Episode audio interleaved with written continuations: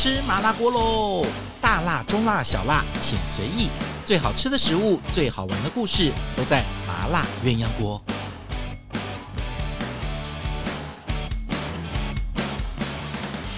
Hello，欢迎大家收听我们今天的麻辣鸳鸯锅。来，这个今天要讲什么呢？我们今天请到一位特别来宾，那他也不特别了，待会再介绍他啊。哦、大家好，我是林志玲。你怎么可以先出声音？哎呦，这个来宾真是守不住。我说我先讲一下啊，我开个场。他说你开场完不是就整集讲完了？我不要讲了。还在耍脾气。来，我们今天想要讲，其实前阵有跟我说，哎，你要不要老师要不要把那个八大菜系讲一讲？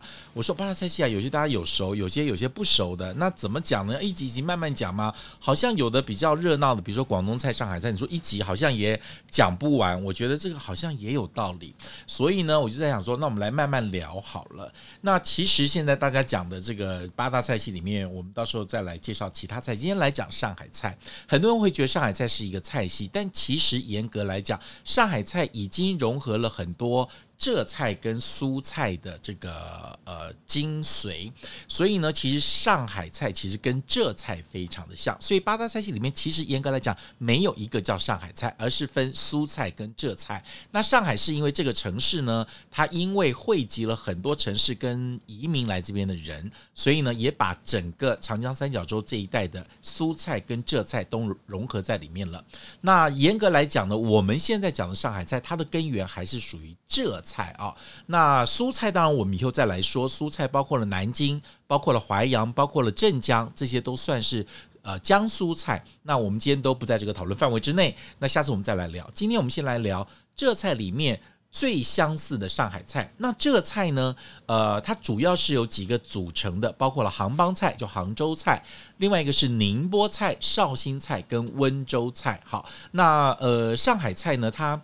它的这个这个融合的能力也蛮好的，所以那种老上海菜几乎就是杭帮、宁波、绍兴跟温州的一些老菜所组成的，所以有人也会讲说它是本帮菜啊。那么在这个上海菜里面呢，尤其是浙菜，它特别呃选料很讲究啊，烹制很独到，它很注重它的本味跟制作的精髓。大家最喜欢用浓油赤酱来讲这个呃上海菜。那其实浓油赤酱只讲对了一半，因为其实上海菜里面有一些是属于这个杭州菜的，那么它是属于这个比较清雅的，所以它就没有那么多的浓油赤酱。所以浓油赤酱呢，上海本帮菜里面占的比例比较高，但如果把杭州菜算进来的话，其实好像比例就稍微调整了一下。但是杭州菜里面也有一些浓油赤酱的菜。好，我们今天来请到我们的好朋友，哎，可以。讲话啦，林志玲 睡着了。开场太长，不会啦。就是现在大家都讲上海菜，上海菜其实它已经融合了苏菜跟浙菜。好，因为那我刚刚讲的，你熟什么？我自己觉得，其实呃，我自己吃上海菜分两个阶段，一个阶段是大陆开放观光之前在台湾吃的上海菜，嗯、另外就是当然就是之后到上海本地去吃的上海菜。是，那这两个其实还不一样，差别蛮大的。就像我们讲川菜一样，哦，对对川菜差别更大，更大，差别更大。好，那你先讲那个上海菜这样子一个开放前跟开放后，你觉得最大差异是什么？其实小时候我妈妈带我们去吃上海菜，大概就几个馆子，不多。嗯、但是那个时候，呃，上海菜在台北的江湖地位，大概就像现在的广东菜，嗯、就是最贵的馆子就是上海菜。哦、那时候在台北的上海人，可能都是最有钱的人吧？是不是因为做官的比较多？呃，做生意哦，做生意的，纺织啊、船运啊，哦、这些全部是上海帮商人的来的。对对，所以那时候其实上海菜是非常高级的。嗯、那我还记得，我还跟妈妈说，我不喜欢吃上海菜，因为上海菜看起来都黑黑的。但是我唯一最爱上海菜是什么？我爱吃那个黄鱼。小时候就会挑贵的吃，对，而且已经看出了它以后会越来越贵，这样子。我不知道，那时候不知道，就是哎，每次吃到那个黄鱼还是很，嗯、而且有加烧黄鱼，对，还有还有他们也会拿那个老雪菜煮黄鱼汤，对。那时候小时候就觉得说，哇，今天如果到这个地方去吃上海菜，前面他们那些什么红烧肉啊，那个我都没兴趣。但是你喜欢吃黄鱼，对，烧黄鱼我就开心了。以前那时候还有野生的，现在都没了。以前好像只有野生的，哦，只有野生没有养，以前没有养殖的，现在都养殖的多了。对，野生的贵的要死一只。其实那时候就不便宜，那时候就不便宜就不便宜了。我印象最深刻，我爸爸的同学从马祖送来的一只野生大黄鱼，那时候我我们家啦，然后后来有吃过更大的。嗯，你还记不记得我们在在在香港有一个什么会馆里面吃到的？那施南生学校就请我们的野生黄鱼，好大，那时候大概也十几二十年前了。嗯，现在应该也绝迹了。但我们在高雄，其实说实在的，上海菜比较不多。嗯，啊，像有个老正兴什么的就不错了，这样比例上来讲还是台北的多，所以我其实是住到台北来之后，接触上海菜的机会比较多。像我们小时候家里面也很少吃黄鱼，当然小其实小时候最常吃的黄鱼大概就是手掌那么大的那个酥炸小黄鱼，哦、那种小黄鱼，面拖小黄鱼，酥炸小黄鱼，那个其实就是简单的做法。欸、你知道吗？我自从吃过了，就是你非常看不起的一个馆子，叫做荣小馆。我哪有看不起他？你有说啊？我说我有吃过荣小馆，他说我吃过您荣记，你那是穷人啊，新荣记，那是你你那是那个穷人家吃的家常版，家常版。哎，我去吃荣小馆的时候，我才发现，因为它的海鲜是摆出来的，我才发现黄鱼有七八种，是好多种的黄鱼，小的、大的，然后长得像不，你觉得好像都很像，但他们都认得出来。大概也是，就是像台州人啊、上海人才分得出那么细的黄鱼的分别。对我们来讲，都统称是黄鱼这样子。所以在台北那个时候的呃，这个老的馆子，现在在的还有哪一些啊？一家都没有了。哦，真的，一家都没有了。哦，那那那现在留下来，我们知道的都已经是后面新的馆子了。对啊，现在什么荣荣园啊。你像连那个龙记都拆了嘛？哦龙记龙记其实算以前是比较中阶的了，它不是那么高级的，以头盆为为主，然后做几个菜。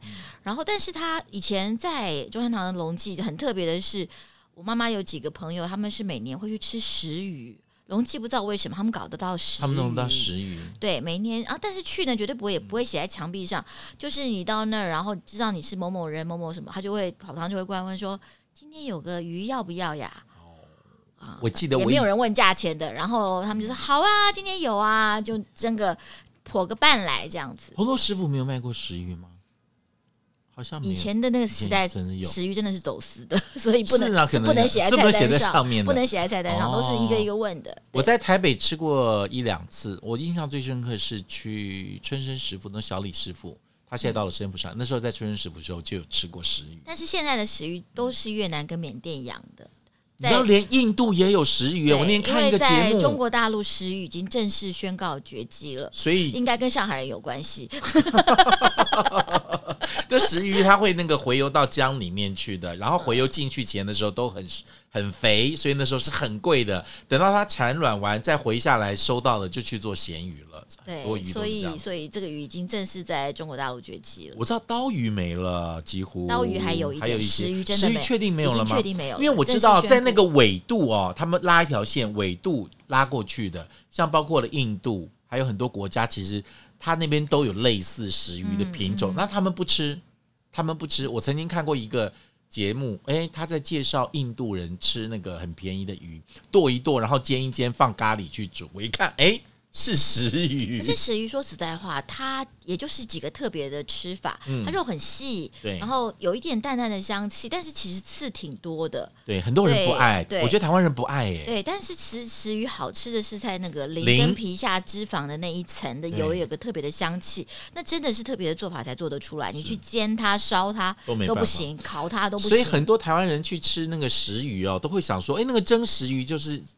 他铺一些、呃火腿啦、笋、香菇、笋片，然后酒酿。嗯、对，蒸完之后就觉得，哎，为什么鱼鳞在上面？还把鱼鳞揭掉，然后就通通都弄干净之后再吃，连皮都不要，就直接吃那鱼肉，人家就会觉得是老土。因为其实要先用舌头去吸那个油鳞片，鳞片吸干了之后再来吃那个，然后细刺特别多。对，但但是因为我自己是吃淡水鱼长大的，我从小就吃鲫鱼啊、草鱼啊，对，所以这个这个小刺对我来讲根本不是问题。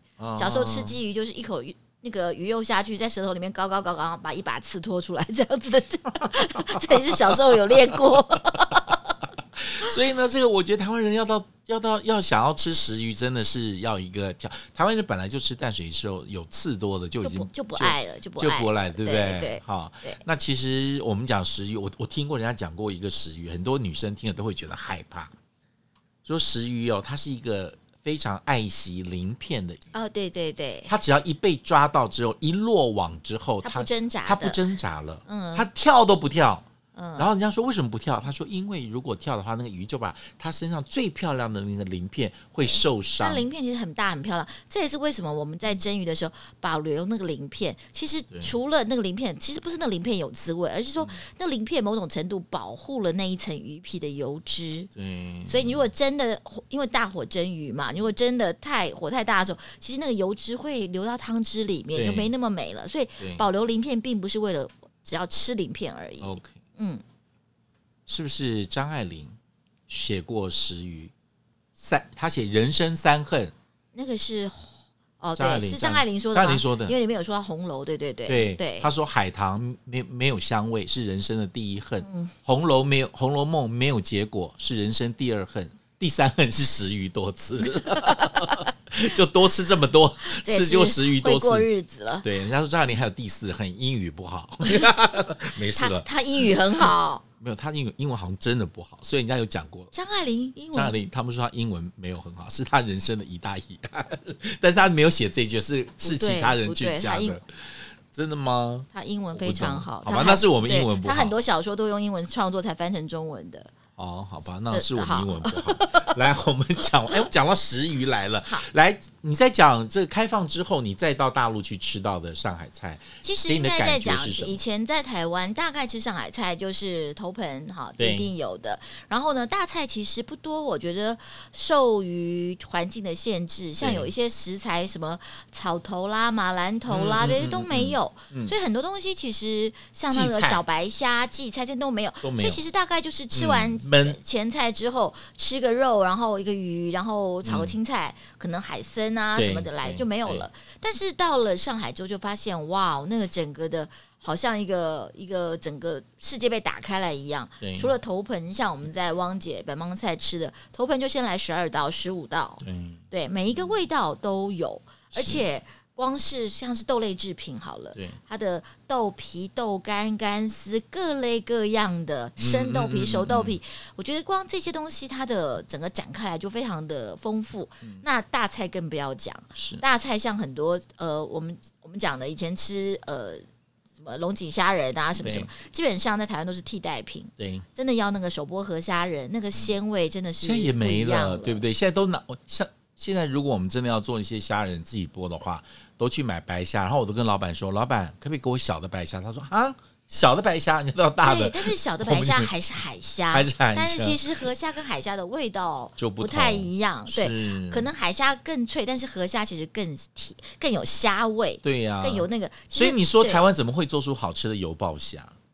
啊，就没有河虾，就放番茄酱啊！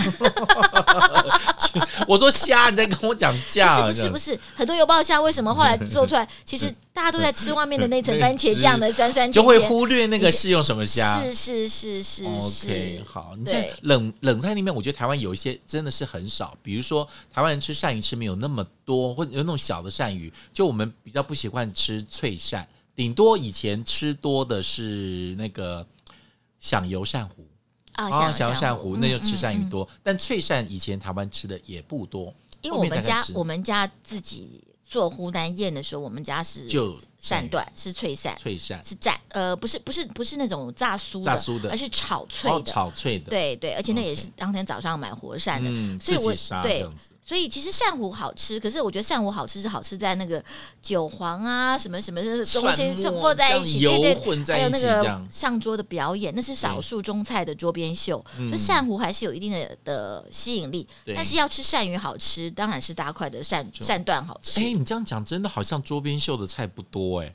不多啊。来个什么什么那个虾虾仁，呃，锅巴虾仁，锅巴虾仁，我们家是做三鲜虾，三鲜锅巴。然后响油鳝糊是，响油鳝糊是，对，OK。冷盘里面其实你你说的，我们这边又没有荠菜喽，也没有草头喽，嗯，呃，也没有好的马兰头，也没有好的酒酿了，所以没有办法做一些好的糟糟波头，这些都没有，对对对，就所以其实冷盘做不出来。到那边去之后啊，味道好多，我光。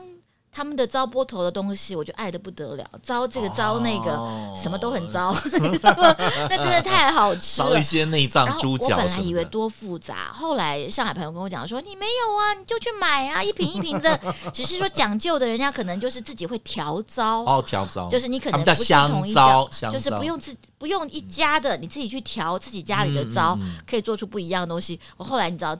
光那个糟毛豆，嗯，我自己就不知道吃了多少，就是毛豆，然后冰箱冰一冰，泡一泡就出来就是了，也多好啊！真的哈，那你要先买到啊，买到那个，其实现在南门市场应该可以买得到，买得到，买得到，稍微贵一点点，因为你知道在那个那个在嗯、呃、大陆上海的那个超市里面都有有那种软袋包的，还有瓶装的，各式各样的糟的，对，瓶装自己回来就就可以糟了，就可以糟了，基本上就是保鲜盒放进去。哎，你还记不记得我们在上海？上海吃过一个饭店，在吴江路那个很大饭店，他的糟波头跟那次还吃了一只红烧河豚，你还记得吗？啊，应该是什么饭店？那个一个饭店，对对，我知道这是我们的朋友开的，对对，那个 那个糟波头那时候我就哇，真的，他整个很一组 set 出来，是是，其实好一般的进呃初阶版就吃什么毛豆啦、素鸡啦。呃，鸭舌啦，真正的高阶版就会大肠头、哦、肺、猪心这些这些东西，还有原蹄它让它有，其实好玩就是说，它会让那个肉本身的那个脆度跟胶质保留住，嗯、不是炖烂的，是脆的，然后加上那个酒香的糟味进去，对。对现在大家都想说，呃，要吃到本帮菜，很多人也会不习惯，就是可能比较浓油赤酱。那后来整个在上海浙菜这边有一派兴起，就是新派的上海菜，就称为海派。那其实海派算是算起来已经非常非常久了哦，大概有有大概二三十年都超过超过超过，对不对？所以老的本帮菜跟新的海派菜也不大一样。所以这几年其实上海菜也还在精进跟精致。其实对不对？我们刚刚讲说，我们去上海开始吃，其实也三十年了，所以你那个海派绝对是、哦、绝对是六十年以前的 事。你说现在我们再去吃吃那个米其林一星杭帮菜，那个叫什么来着？南路这里，南路这里，对不对？你说好多上海菜里面那个一些呃私厨，他们做的那个那个头盆冷菜，又像西菜又像中菜，做的好美好漂亮，那已经。那南路这里，他他更强调它是浙菜了，菜对对，因为基基本上上海菜还是在。变化多一些些，像有一道菜，我其实我很爱吃，可是我一直在觉得你到哪来的，嗯、就是芝麻酱油麦菜。这芝麻酱油麦油麦菜，油麦菜，麻酱油麦菜。好啦，我们不要聊了。油麦菜其实就是我最讨厌的 A 菜。对，但是这道菜你知道，所有的上海菜馆都有这个前菜。嗯，它基本上就是一个芝麻酱的生菜沙拉。对，你就知道上海人有多么兼容并蓄了。就是我们改良版的，对，但是好不好吃？真好吃。它就是生的放在那个地方，对，但是它那个芝麻酱是调过的，而且有放一些油脂的，就是油油的，不是水水的加醋的那种芝麻酱。因为早期台湾人吃的醋跟上海人醋也不一样，所以你看我们这边吃到一些老醋折头啊、酱萝卜，因为那个醋不到底，你吃的那个萝卜跟那个折头那个味道就是不对。嗯嗯。像后来有了一些。呃，上海江浙一带的醋到了台湾来，台湾的上海菜，比如说吃大闸蟹，沾到的镇江醋正统了之后，你就觉得吃蟹就像那么回事了。就是原料跟调味料不对，有时候真的也没办法。是这些事情，其实是因为认识，像有一个朋友是镇江人，嗯，他们很好玩。他们那时候去外地念大学的时候，每个人每个人妈妈都会给小孩。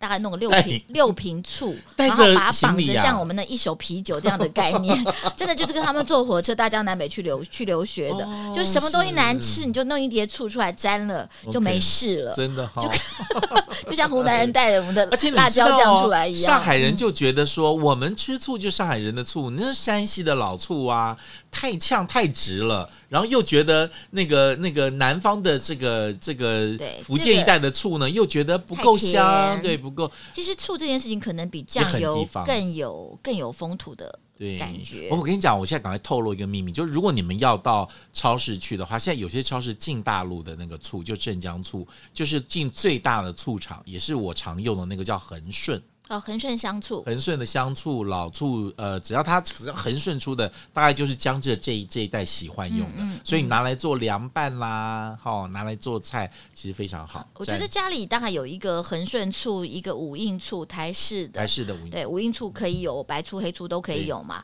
可能再加个山西老醋，这三个应该就可以就可以了。大江南北菜都可以做出来。我其实在跟你讲，因为我们厨房大概有二十种醋，请你节制一点。我就知道你要后面说什么，我们也才不过。一瓶恒顺嘛，然后再一瓶，那里至少二十瓶。就南方的有一家叫做什么醋厂，算了，今天不要算，今天不讲醋了啊。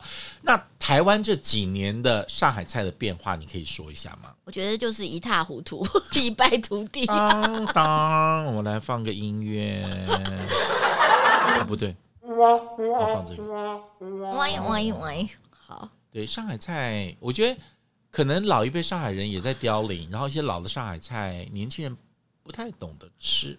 对我这，对不对？我也我也觉得，哎，怎么好像就这么十年哈，好像就哎，好像变了一个世代一样。对，可能。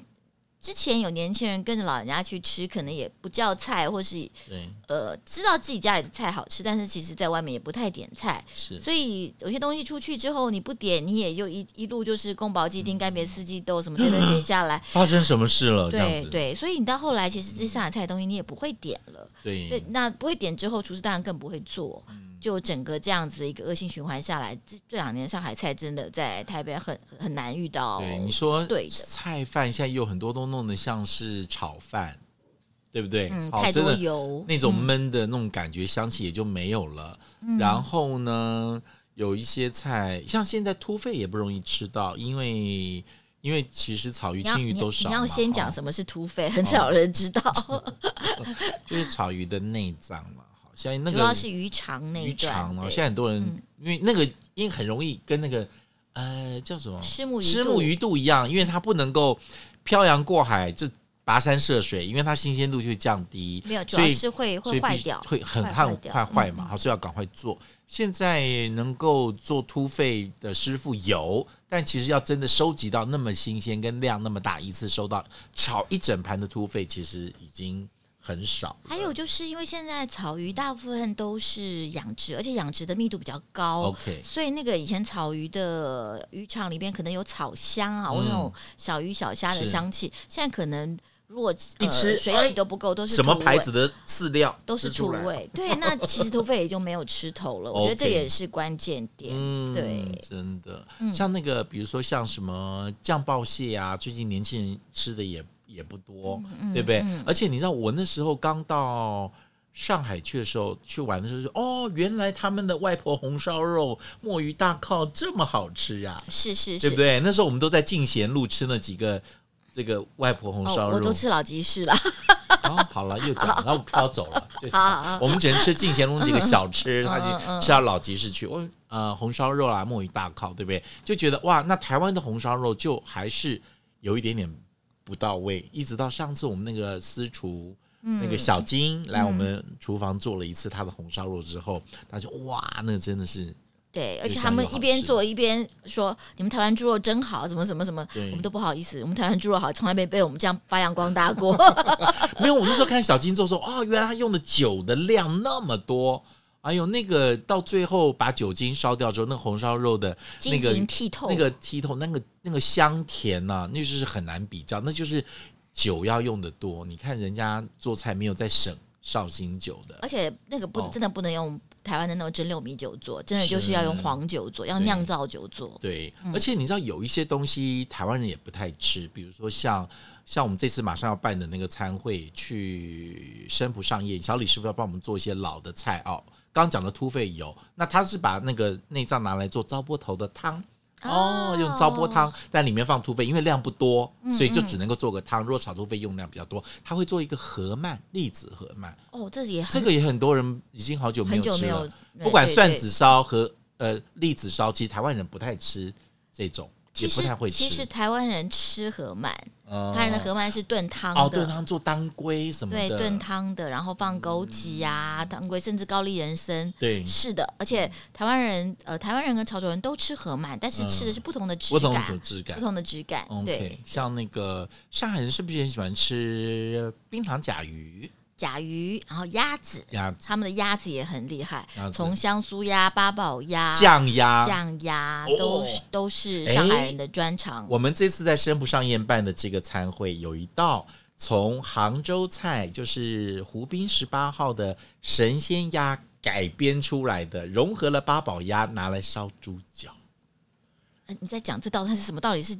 是鸭还是猪脚？他们的那个融合了神仙鸭的烧。原原版的神仙鸭是鸭肉烧猪脚嘛，做红烧的，那很好吃，因为有两个油脂是不同的香气。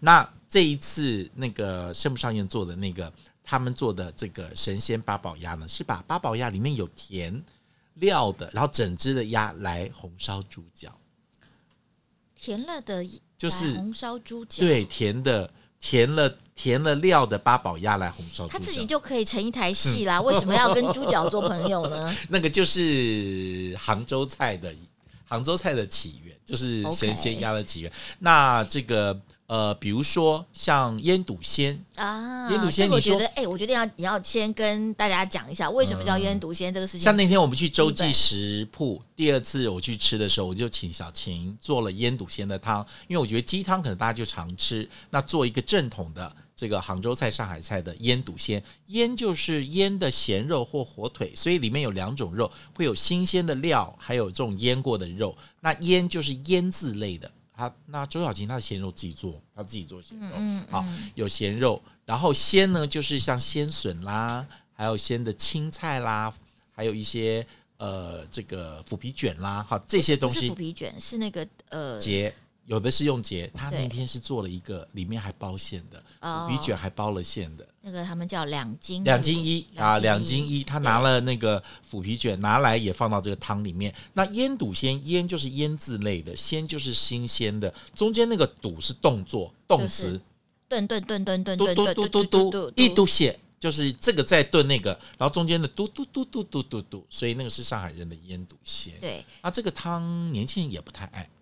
其实我觉得腌笃鲜很很可爱。我喜欢吃那个笋，笋当然是最好吃的，尤其是腌笃鲜很少夏天做，都冬天做，都是冬笋，好吃的不得了。